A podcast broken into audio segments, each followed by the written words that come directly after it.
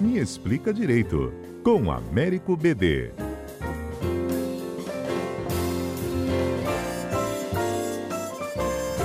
BD, bom dia. Bom dia, Fernanda. Bom dia, ouvintes. BD, há pouco a reportagem do Sul nos contou aqui uma história né, de um menor de 16 anos, em Alegre. 10 apreensões nos últimos anos. Droga. É, Fernanda, infelizmente é, é, o problema do tráfico, é, mesmo sendo menor de idade, ele é um problema reiterado no nosso país. Só para você ter uma ideia, um terço das pessoas que estão presas no Brasil, cerca de 250 mil pessoas, estão presas com fundamento numa prisão sobre tráfico de drogas. Então, um único tipo penal, um único caso é responsável hoje por um terço de todos os presos provisórios e definitivos do nosso país. Então, isso, é, essa estatística é de maiores, mas mesmo, mesmo menores há uma quantidade significativa também de pessoas aí, a gente não fala a, a palavra presa, né? A gente usa uma outra palavra, internadas, as pessoas que estão internadas sobre a ótica do Estatuto da Criança e Adolescente, é, também é um número muito significativo relacionado ao tipo de tráfico de drogas. É. E aí tem essa interpretação recente do Supremo Tribunal Federal sobre o tráfico privilegiado. Perfeito, Fernanda. Essa decisão do Supremo não atinge esse caso que você falou, uhum. por exemplo, porque é, é, ela prevê a possibilidade de cumprimento em regime aberto, de não ter a prisão, sim, para tráficos menores, tráficos de quantidade pequena, de pessoas que não são residentes. Então, essa situação de um tráfico, digamos assim, como a própria lei chama, privilegiado, que é um tráfico que tem uma, uma menor danosidade social, é, autoriza, a jurisprudência já fazia isso, o STJ já entendia isso, mas não era com efeito vinculante. Agora há um efeito vinculante para que todos os tribunais consigam fazer essa distinção. Há tráficos e tráficos. Uma coisa é o tráfico grave, com violência, outra coisa é um tráfico que tem que ser punido, não se trata de deixar sem punição, mas uma punição que pode ser compatível com o regime mais brando, já que a pena apesar da pena ser cinco anos e quatro meses, ela supera os quatro anos do ponto de vista social e do ponto de vista não ser reincidente, do ponto de vista da quantidade ser pequena, não, não integrar a organização criminosa, todas essas condições bem específicas permitem, é, fizeram com que o Supremo é, desse esse tratamento mais benéfico para esse tipo de condenado, para esse tipo de pessoas presas. É, mas já, isso já, na, na, na, verdade, isso já, já acontecia, não? Exato, mas, por exemplo, é, qual era a grande preocupação? O Tribunal de Justiça de São Paulo, por exemplo, que é o responsável por uma quantidade significativa de processos, não interpretava desse jeito. O Tribunal de São Paulo aplicava sempre o regime semiaberto. Era o padrão do TJ de São Paulo. Então, a importância dessa decisão do Supremo é que agora é, o, todos os tribunais estão formalmente, oficialmente vinculados e precisam respeitar, portanto, esse precedente. Porque a nossa dificuldade é que nós temos dois tipos de decisões do Supremo e do STJ: hum. decisões vinculantes que os juízes são obrigados a cumprir e decisões persuasivas, que são decisões importantes, são orientações do Supremo, mas que os juízes ainda tinham possibilidade de decidir de modo diverso. Então, nesse tema, se saiu de uma decisão persuasiva para agora ser uma decisão vinculante. Então, agora, os juízes necessariamente terão que aplicar este precedente, terão que adotar esse posicionamento. Essa que foi a grande diferença é que agora em todas as instâncias você necessariamente vai ter que adotar esse posicionamento. Em qualquer lugar do Brasil, a pessoa que for presa, processada, ela pode ser condenada pelo tráfico privilegiado, mas ela vai cumprir em regime aberto. Exato, mas só o privilegiado, isso é importante, como eu falei, os requisitos, não uhum. pode ser residente, pequena quantidade, não ter vincular a organização criminosa, então é uma situação bem diferente o BD, e o que é pequena quantidade? Isso está definido também nessa súmula? Acho que a gente perdeu o BD aí, ó. Daqui a pouquinho eu volto, restabeleço essa conexão com o nosso comentarista Américo BD. Internet é assim mesmo, viu, gente? Ela falha, a gente está ao vivo.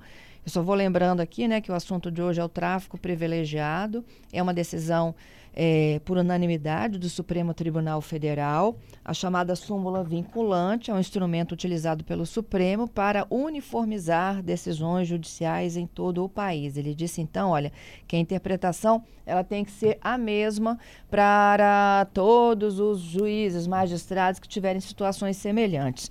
Tráfico privilegiado é aquele que envolve pouca quantidade de drogas, réus com bons antecedentes e sem provas de envolvimento com facções criminosas, viu? O, o, o que a gente já sabe, né, é que de um modo geral, a justiça já vinha, né, se utilizando desse recurso, mas agora ela passa a ser padrão. E aí é para tráfico privilegiado, tá? Pouca quantidade. Foi exatamente naquele momento que eu perguntei, e a súmula diz o que é pouca quantidade? Ou isso fica a critério aí do juiz, né? É, qualificar o que é pouco, o que é muito. Voltei com o BD já. Ei, BD. Oi, Fernanda. Então, não há um número cabalístico, não há um, um número exato que a partir de determinada quantidade é pouco ou muita. Isso é verdade. Mas é, a, a ideia é porque justamente é, essa fixação poderia, porque depende do tipo de droga também. Uma coisa é você, mesmo a quantidade sendo pequena, mas se você está falando de crack, se você está falando de drogas mais pesadas, a interpretação também pode ser diferente. Então, a lei não fixou esse número mínimo, é, dando essa margem de ver o caso com todas as circunstâncias do caso concreto para fazer essa análise de que tipo de traficante nós estamos falando. Nós temos muito caso de mulas, né? Você vê pessoas que são contratadas só para uma, para uma única ou são pegas uma única vez, porque às vezes a pessoa fala isso, são contratadas, mas são pegas só uma vez. Mas enfim, o fato é que é, a preocupação aqui é ter uma válvula de escape é, jurisprudencial vinculante agora para casos que não são tão graves. E o próprio caso vai se revelar maior ou, ou menor gravidade. A residência é um critério objetivo. Não integrar a organização criminosa também são critérios objetivos. É, a quantidade assunto... é mais subjetivo. Entendi. É, você tocou no assunto aí que eu acho que é importante a gente continuar, que é a questão das mulas, né? É, já não sendo vinculante, né, mas já em decisões aí na prática, né, do judiciário, de não é, colocar em regime fechado essas pessoas, né, que traficavam em pequenas quantidades, a gente sabe o quanto desses jovens que foram recrutados para isso, não é mesmo, BD?